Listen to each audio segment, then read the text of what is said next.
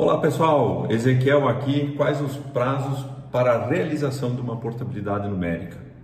É simples e direto, são duas horas para realizar de forma efetiva e completa uma portabilidade numérica, tanto a desativação na operadora origem quanto a ativação na operadora destino. Obviamente, essas duas horas de prazo ela é agendada dentro das janelas de portabilidade numérica, que são janelas estas já é, disponibilizadas e padronizadas pela ABR Telecom. Tá ok? Um grande abraço!